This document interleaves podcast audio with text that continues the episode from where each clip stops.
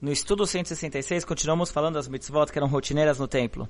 Ele continua com as, coisas que eram feitas diariamente, ele traz o ketoret, ketoret era o incenso, que se queimava o incenso uh, num altar específico para isso que havia dentro do templo, era o altar chamado altar de ouro ou altar do incenso.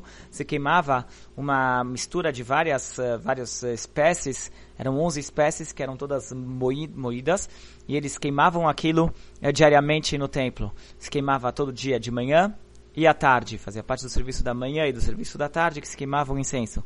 Além do incenso, tinha a mitzvah da menorá, de acender a menorá. É, depois nós temos a mitzvah de, da oferenda do Kohen Gadol. O Kohen Gadol, ele diariamente fazia uma oferenda de farinha. Nós vimos que havia oferendas de farinha no templo. E uma das, uh, uma das situações que tinha era, diariamente o Kohen Gadol, ele fazia uma oferenda de farinha, era do dinheiro particular dele, que ele fazia uma oferenda de farinha no templo. Se fazia em pães, em 12 pãezinhos, e, e, e se queimava metade deles de manhã e, na, e metade deles à tarde.